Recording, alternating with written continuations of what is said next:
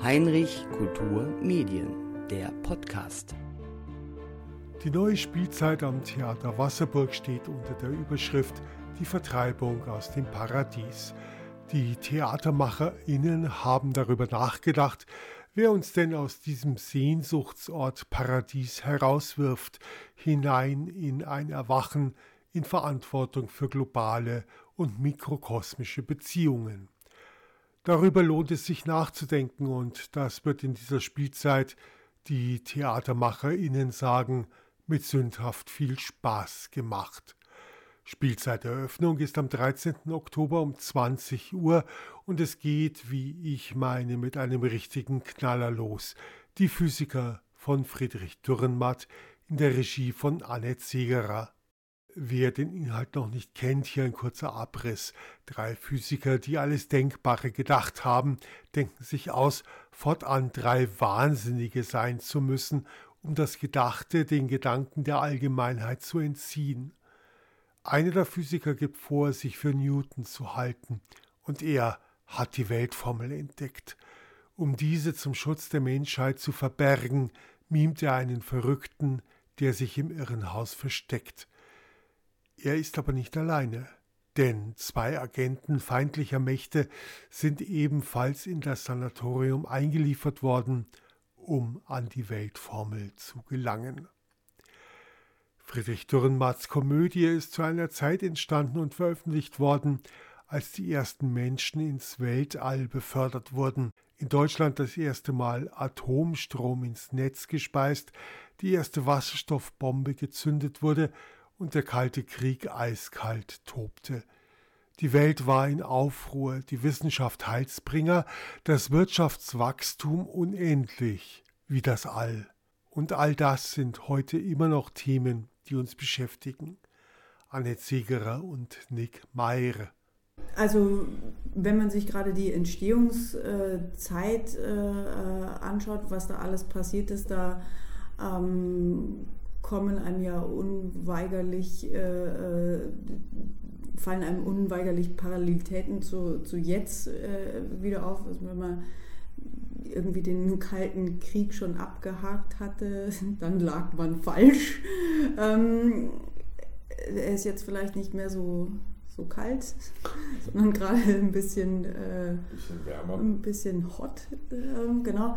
Ähm, und ähm, tatsächlich ähm, möchte ich, also ich möchte auch nicht zu viel verraten, das auch nicht, aber ähm, dass man so, wir versuchen das einfach im, im Bezug auf jetzt den Zeitgeist, ähm, äh, in was für einer Zeit leben wir eigentlich. Das werden ja in dem Stück Fragen aufgeworfen, die bis heute nicht äh, geklärt sind oder nicht beantwortet sind und äh, wo man auch den Eindruck hat, äh, ähm, die Menschheit drückt sich davor, da Lösungen zu finden.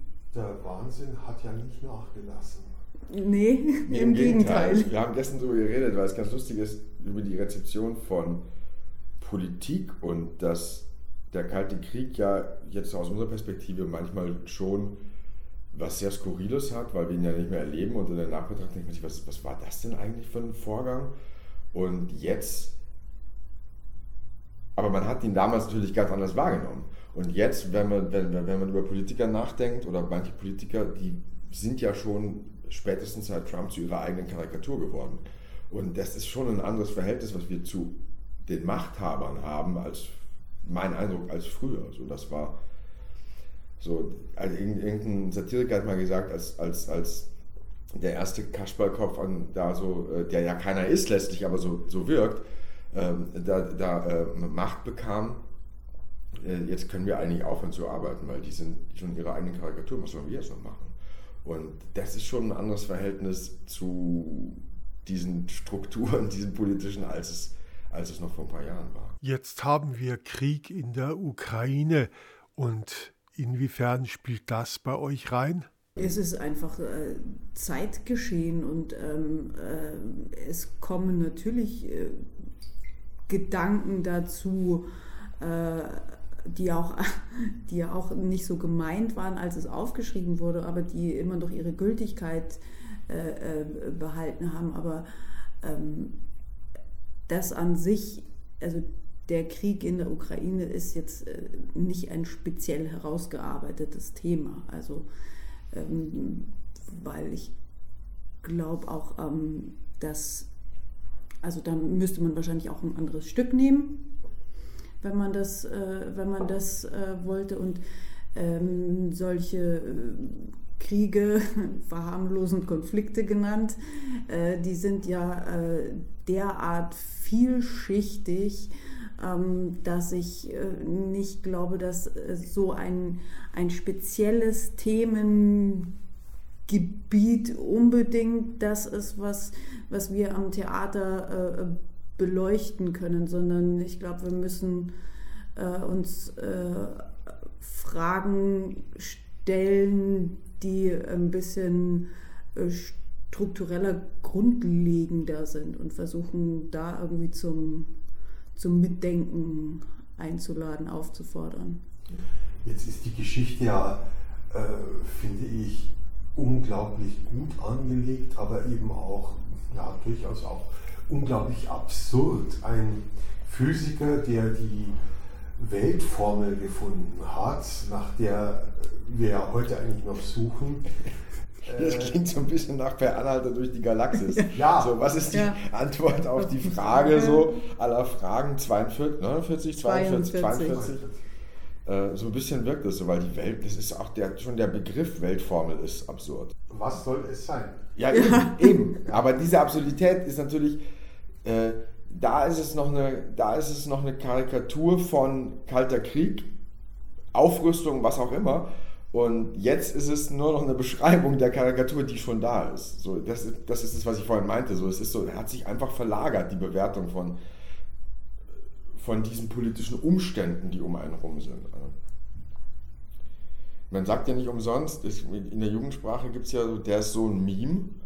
Äh, das ist, das, ist, das ist einfach, das ist die Aufsummierung genau dessen. Da tritt einer auf oder eine, in der Regel sind es im Moment Männer, äh, die, die, die zum Meme werden vor allem, äh, äh, und sagen was und sind in dem Moment, wo sie sagen, schon ihre eigene Karikatur. Die sind schon absurd, nur weil sie in der Öffentlichkeit sind und reden. Und das ist schon, das, das, ist, das ist absurder als, also das ist schon die Überhöhung von absurd. Das ist die Absurdität der Absurdität. Die Krankenschwestern, ja. die sich äh, jeweils in ihren Patienten verlieben, mhm. bis hin zu Fluchtgedanken, mhm. stelle ich mir schwer vor, in so einem kleinen Theater das darzustellen. Drei Krankenschwestern. Ach, das lassen Sie mal unsere Sorge sein. also das Gute an dem Stück ist, das hast du ja schon gesagt, ist, dass die Geschichte relativ simpel ist. Also man kommt ziemlich gut mit, man kann ziemlich viel verfolgen, einfach dadurch, dass sie sehr stringent, sehr gerade, wie ein klassischer Krimi eigentlich erzählt ist. Und dadurch hat man relativ wenig Schwierigkeiten, bestimmte Dinge zu erzählen, weil sie sich aus der Erzählung des Stückes sowieso ergeben. Die Krankenschwestern. Zum Beispiel. Zum Beispiel. Die, äh, die haben mich damals so fasziniert als wir das in der Schule gelesen haben, als Schullektüre, ähm, dieses Hingebungsvolle finde ich, finde ich persönlich sehr faszinierend von den dreien. Ähm, trotzdem nochmal meine Frage, ähm, legt ihr die oder legst du die besonders an? Die, die Krankenschwestern sind tatsächlich nicht im Fokus äh, äh, bei mir. Also äh, das, was du als hingebungsvoll beschreibst, äh, hätte ich jetzt äh, im Lesen vielleicht eher äh, Richtung Stockholm-Syndrom eingeordnet. ähm, aber ja, also ich meine, das ist ja das merkt man jetzt auch, wenn wir so drüber reden und mit dir drüber reden. Das ist ja auch immer das Schöne am Theater, dass, ähm, man ein Stück hat und äh, jeder äh, äh, legt den Fokus woanders hin, jeder, jeder rezipiert das andere, für jeden ist was anderes wichtig und ähm, äh, dann ist es äh, die Aufgabe des Regisseurs, der Regisseurin und äh, gemeinsam mit den SchauspielerInnen ähm, zu versuchen, den Fokus mal äh, auf das zu legen, was äh, sich in dem Fall ich äh, ausgedacht hat, was wichtig wäre. Und das versuchen wir nach Leibeskräften. ja, und das Wichtige sind eben diese drei Physiker, von denen der eine, wie gesagt, die Weltformel hat und die anderen beiden wollen Hätten sie gern. Wollen, wollen die kriegen. Hätten sie Ja. gern. Ja. Hätten sie Ella. Ledge. Kriegen sie aber nicht. Nee. So viel können wir verraten. Das Zusammenspiel dieser drei, das ist ja, finde ich, das ist ja was sehr Besonderes. Jeder kennt vom anderen die Eigenheiten, die Ticks und setzt die ja mehr oder weniger für sich ein. Naja, die versuchen, äh, also in meiner Wahrnehmung ist das ähm, die zwei, die die Weltformel gerne hätten, die versuchen einfach äh, ähm, zu umgarnen, äh, um, um den Inhaber der, den Denker der Weltformel für sich zu gewinnen. Ich glaube, das ist vielleicht auch ein, ein, ein Unterschied. Also ich bin tatsächlich, wenn ich inszeniere, selten der Typ fürs Psychologische. Also ähm, die bleibt natürlich nicht aus, weil die einfach drinsteht. Die kommt dann schon irgendwo mit. Aber ähm, das ist selten das, was mich, was mich äh, interessiert. So viel verrate ich jetzt mal. Und dann kommt ja, bevor wir über die kreisligste Szene, finde ich, reden, ähm, nehmen wir mal den Schluss vorweg. Äh, Bin ich Fräulein- gespannt, was die kreislichste ist. Eine schierer als die andere. Fräulein Mathilde von Zahnt entpuppt sich dann als diejenige, die die äh, ja quasi Strippenzieherin Mhm. ist. Das finde ich, das ist eine Wendung, die, äh, die ja so gar nicht auf der Hand liegt und die finde ich sehr, sehr überraschend kommt bei Dürrenmatt. Ähm, es deutet sich ja eigentlich auch nichts an. Sie äh, ist gegenüber den, dem Kriminalbeamten äh, auf Schutz ihrer Schützlinge bedacht und hintertreibt das Ganze. Aber ich glaube, das ist auch so, so ein Ding, wo, sich, wo sich die Sicht auf, äh, auf äh, äh, Gesellschaft, auf Normen in Gesellschaften äh, ähm, deutlich verändert haben, weil ich glaube, also zu der Zeit waren Irrenärzte auch noch, hatten einen anderen Stand als jetzt Ärzte in Psychiatrien. Also ich glaube, dass man sagt, so ähm, Psychologen sind nur deswegen Psychologen geworden, weil sie selber eigentlich äh, Hilfe brauchen oder so. Das, das, das gibt es noch nicht immer, aber da hat sich, da hat sich was verändert äh, in, in der Wahrnehmung. Also es sind nicht mehr die Götter in Weiß, äh, denen man nichts anhaben kann. Und ähm, aufgrund von diesem vielleicht auch nur meinem veränderten Bild von, äh, von Nervenheilanstalten ähm, äh, ging es mir eigentlich schon immer so, ähm, dass ich mich gedacht habe, naja, klar, wen wundert's? Also wa warum ist hier eigentlich überhaupt irgendjemand nicht verrückt? Das ist die anschließende Frage, wie verrückt ist eigentlich äh, Fräulein von Zahnt? Ja, ähm, Genauso verrückt wie die, die anderen. anderen auch, ja. Letztlich. Ja. Also, weil die Behauptung stellen ja die anderen auch auf. Also, Ja. warum, warum, warum Und wie verrückt ist es, die Behauptung aufzustellen, man sei verrückt? Also ich meine, da, da kann man, schon was äh, da ja. braucht man, äh, äh, da kann man dann suchen und wird auf jeden Fall fündig. So, also ähm, letztlich ist, ist, die, ist, die, ist, die, ist die wie ein Bond-Bösewicht. ja. Einfach. Und wie die mit James Bond umgehen, klar, die haben auch alle irgendwas Pathologisches, aber äh, wie die mit James Bond hingehen, die haben sich auch gesagt, seid ihr eigentlich bescheuert? Aber machen sie. So, ja. Erstmal verraten sie immer ihren Plan. Nein!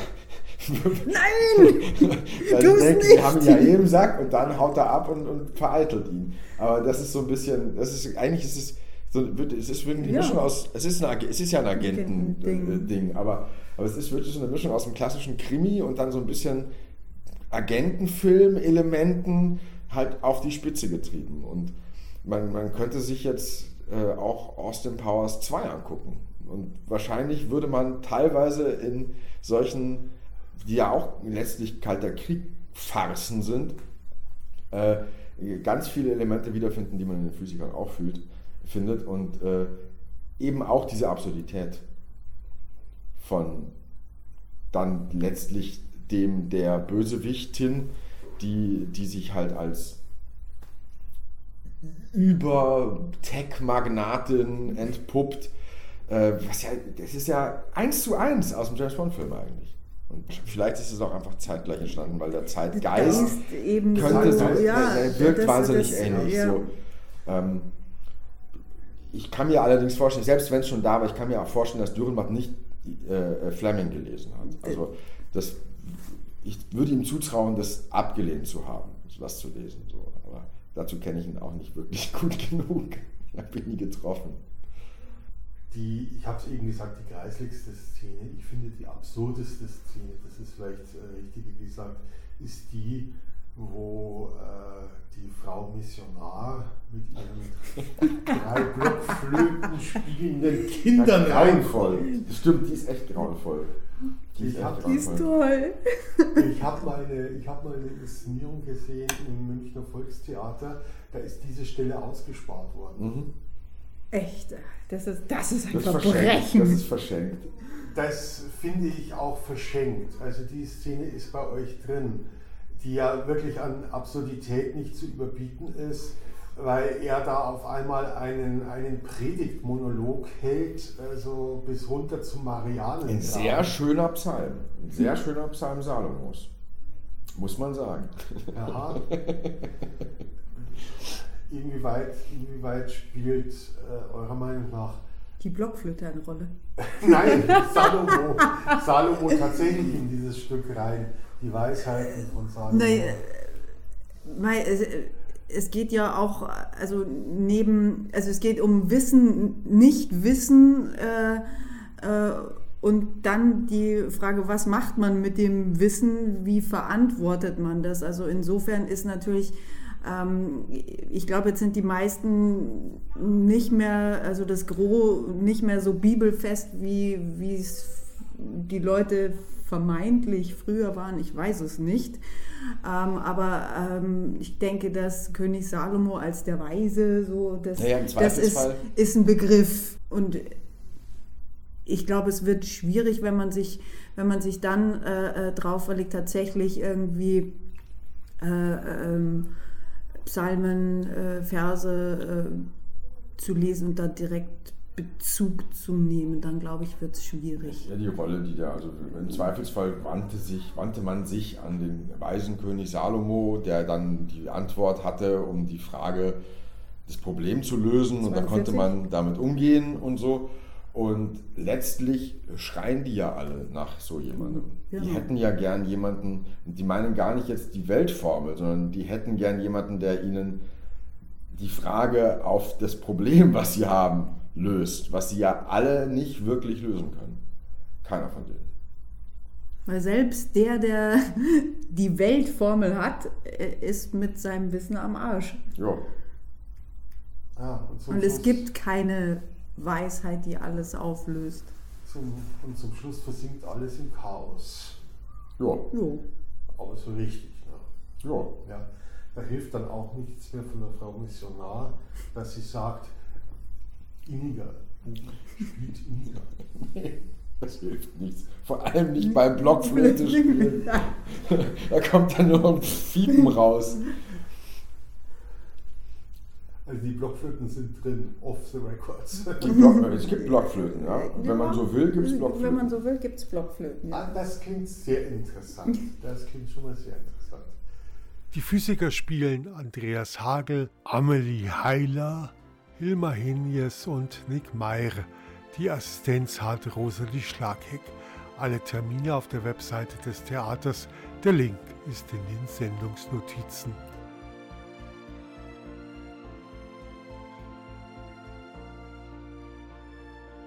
Wie die regelmäßigen Hörer des HGM-Podcast wissen, ist der große Theaterleiter Uwe Bertram 2022 verstorben. Die Mitglieder des Theater Wasserburgs haben sich daraufhin in seinem Sinne neu aufgestellt. Die Leitung des Theaters ruhte nun auf drei Schultern. Mit Annette Siegerer und Nick Meyer habe ich über die veränderten und doch ziemlich gleich gebliebenen Rahmenbedingungen für Theater in Wasserburg gesprochen. Ist das jetzt so eine 100 Tage im Amt? Ja, manchmal erzählt haben wir in diesen drei Monaten, nein, das sind mehr, das sind fast über 200 schon. Nein, ich, äh, ich denke mal, ich denke mal äh, so langsam bekommt ihr auch ein Gespür dafür, läuft es, läuft es nicht. Seid ihr mit falschen Erwartungen reingegangen oder sind eure Erwartungen nah an dem gewesen, was, äh, was sich so tatsächlich darstellt?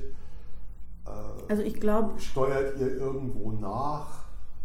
Also ich denke, wir äh, sind erstmal nicht mit sehr konkreten Erwartungen angetreten. Also äh, wir machen es äh, ja auch nicht erst seit gestern und äh, natürlich ist es eine veränderte Situation seit einem halben Jahr. Ähm, Im Großen und Ganzen muss man sagen, ist das, was wir äh, uns gedacht haben, ganz gut aufgegangen. Ähm, äh, und nachjustieren werden wir, solange wir das machen. Ähm, weil man kann nicht an einer Art und Weise oder, oder an, an einem Status quo festhalten, weil das äh, führt dann ins Blockflötenchaos. Richtig. Ähm, für mich als Außenstehender stellt sich halt dar, es ist äh, wirklich in der Kontinuität weitergegangen. Also ich habe den Eindruck gehabt, es ist sehr kontinuierlich einfach weitergegangen. Ja, das liegt schlicht und ergreifend daran, dass wir ja vorher schon hier waren. So. Also, ja. Und das Haus auch mitgeprägt haben. Und wenn wir jetzt gesagt hätten, Moment mal, wir müssen jetzt alles auf Teufel komm rauf anders machen, dann hätten wir uns ja selber verraten. Und das ist ja auch idiotisch. Daher rührt das einfach und vor allem in den letzten Jahren natürlich äh, ist es über Uwes Krankheit auch einfach so gewesen, dass wir viel mehr Aufgaben übernommen haben schon. Das einfach zwangsläufig. Und deswegen kann man zwar sagen, es gibt technische äh, Übergänge, wie man firmiert um, man hat andere Leitungen und so weiter und so fort. Das sind eigentlich nur Formalitäten. Ähm, aber der tatsächliche Übergang bis dahin, wo wir jetzt sind, hat wahrscheinlich schon vor zweieinhalb Jahren angefangen. Und dann ist es natürlich ein sehr schleichender Übergang und ähm, ähm, wirkt umso, naja, kontinuierlicher, weil er halt so schleichend ist. Aber auch nicht so, dass ich jetzt sagen würde, vor drei Jahren war alles anders hat doch, und jetzt ist es so und das hat doch keiner gemerkt, weil es schleichend war, sondern es, war, es ist einfach so, wie sich es halt eh verändert, wie es eh ja. wächst. Alles im Fluss. Ja. ja. Und Wachstum ist auch ein tolles Wort, weil Wachstum wird ja immer nur als größer werden rezipiert, aber das heißt ja einfach nur Veränderung. Ja. Richtig, richtig. Man kann ja auch innerlich wachsen, was äußerlich gar nicht sichtbar ja, und ist. Mückenlarven sind, glaube ich, größer als Mücken. Also die werden kleiner, wenn sie wachsen. Ja. Dann nerven sie aber. ich habe da, hab da seit, seit Wochen eine, die mich nachts beim Schlafen nervt und ich hau mir dann abends immer selber aufs Ohr. Ja, das ist nicht gut. Keine gute Idee. Nein, äh, ich habe sie auch schon zweimal an meiner Leinwand gesehen und bin mit der Fliegenklatsche hin, habe sie aber nicht erwischt. Ich, bin, also ich kann mit Fliegenklatschen nicht umgehen, das ist schlimm. Jetzt sind, wir, jetzt sind wir vom Thema abgekommen, ist aber auch nicht so schlimm, weil Mücken, Mücken ist auch ein sehr, sehr interessantes Thema. Ähm, aber wie gesagt, ähm, hat sich das bewährt, die Frage möchte ich noch stellen, hat sich das bewährt, dass ihr so ein, ja, wenn ich das richtig sehe, ein Dreier-Team in der Leitung seid mhm. und einfach Aufgaben gesplittet habt. Äh, also nicht jeder oder nicht einer muss alles machen, sondern äh, alle drei arbeiten zusammen, jeder hat so seinen speziellen Bereich mhm. und das klappt gut. Das ist lässt sich die gleiche, lässt sich eigentlich fast das gleiche beantworten wie vorher, weil wir haben es ja vorher genauso gesplittet. Wir waren halt noch mehr und haben halt von dem Aufgangpool, der dann übrig geblieben ist, den wiederum weiterverteilt.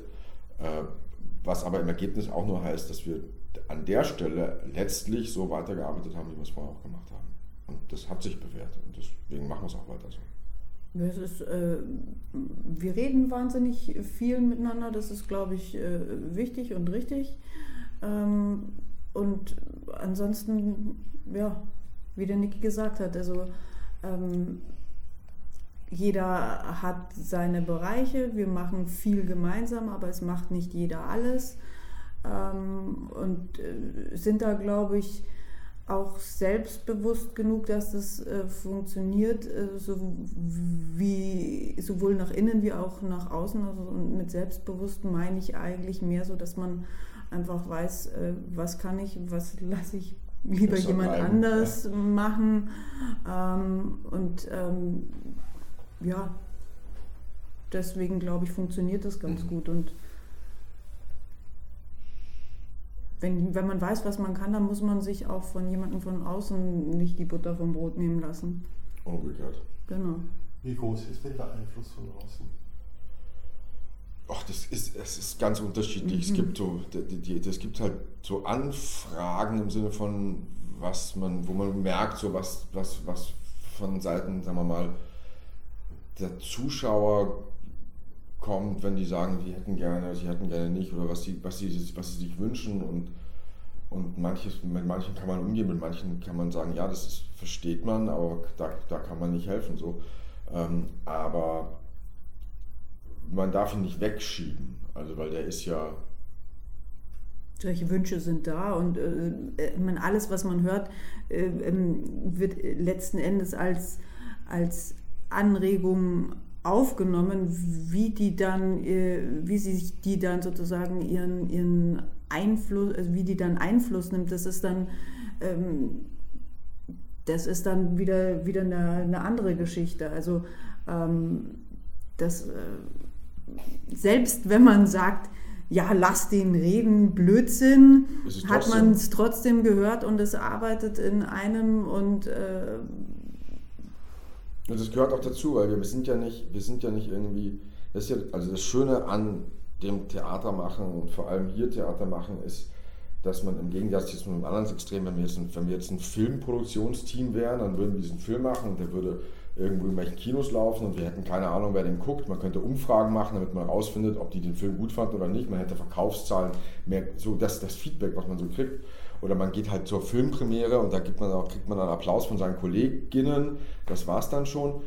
Ähm, Im Gegensatz dann, wenn man in einer kleinen Stadt Theater macht, hat man sehr einen großen Anteil an Stammpublikum, man hat sehr engen Kontakt mit seinem Publikum und man weiß auch, dass man für die Theater macht und dementsprechend ist der Einfluss von außen ja nie was Übergriffiges, sondern immer eine Form von Geben und Nehmen. Und das heißt aber nicht, Genauso wie wenn wir im Radio hören, dass irgendjemand sagt, die Theater sollten mehr das oder mehr das machen oder aktuell ist gerade das Thema, warum ist das Essen in Theatern so schlecht.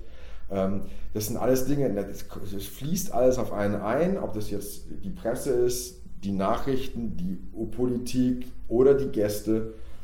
Äh, das fließt alles auf einen ein und macht alles was mit einem und man versucht, oder mal mehr, mal weniger, aber man versucht schon irgendwie so eine Art Surrogat, heißt es so, Derivat mhm. ähm, da, davon zu bilden, um Destillat, Destillat um dann, ähm, um dann das wieder zurückzugeben, wofür man, für wen man eigentlich Theater macht. Müsst ihr euch viel verbiegen? Nö. Gar nicht. Sonst, glaube ich, könnten wir das nicht machen, wenn wir uns verbiegen müssten, weil ich glaube, wofür eigentlich die meisten noch ein Gespür haben, ist Authentizität. Und ähm, also erstmal wird es überhaupt keinen Spaß machen, wenn man sich verbiegt. Wenn ich was erzählen müsste, wohinter ich nicht stehe, was soll dabei rauskommen? Also das, ähm, das, das wird nichts. Nee. Zumal wir kennen uns ja auch schon. Also wir meine ich nicht jetzt uns, sondern wir und das, und das Publikum, Publikum, wir kennen uns ja auch schon teilweise. Äh, äh bis zu 20 Jahre. Das heißt, wenn wir uns jetzt anfangen würden zu verbiegen, da würden die sich ganz schön wundern. Ja. Noch ein Blick auf das Programm. Auch im Oktober kommen die Präsidentinnen von Werner Schwab in der Regie von Annette Ziegerer zurück. Im November steht wieder der Kirschgarten an in der Inszenierung von Uwe Bertram. Und dann gibt es eine weitere Premiere, Richard III.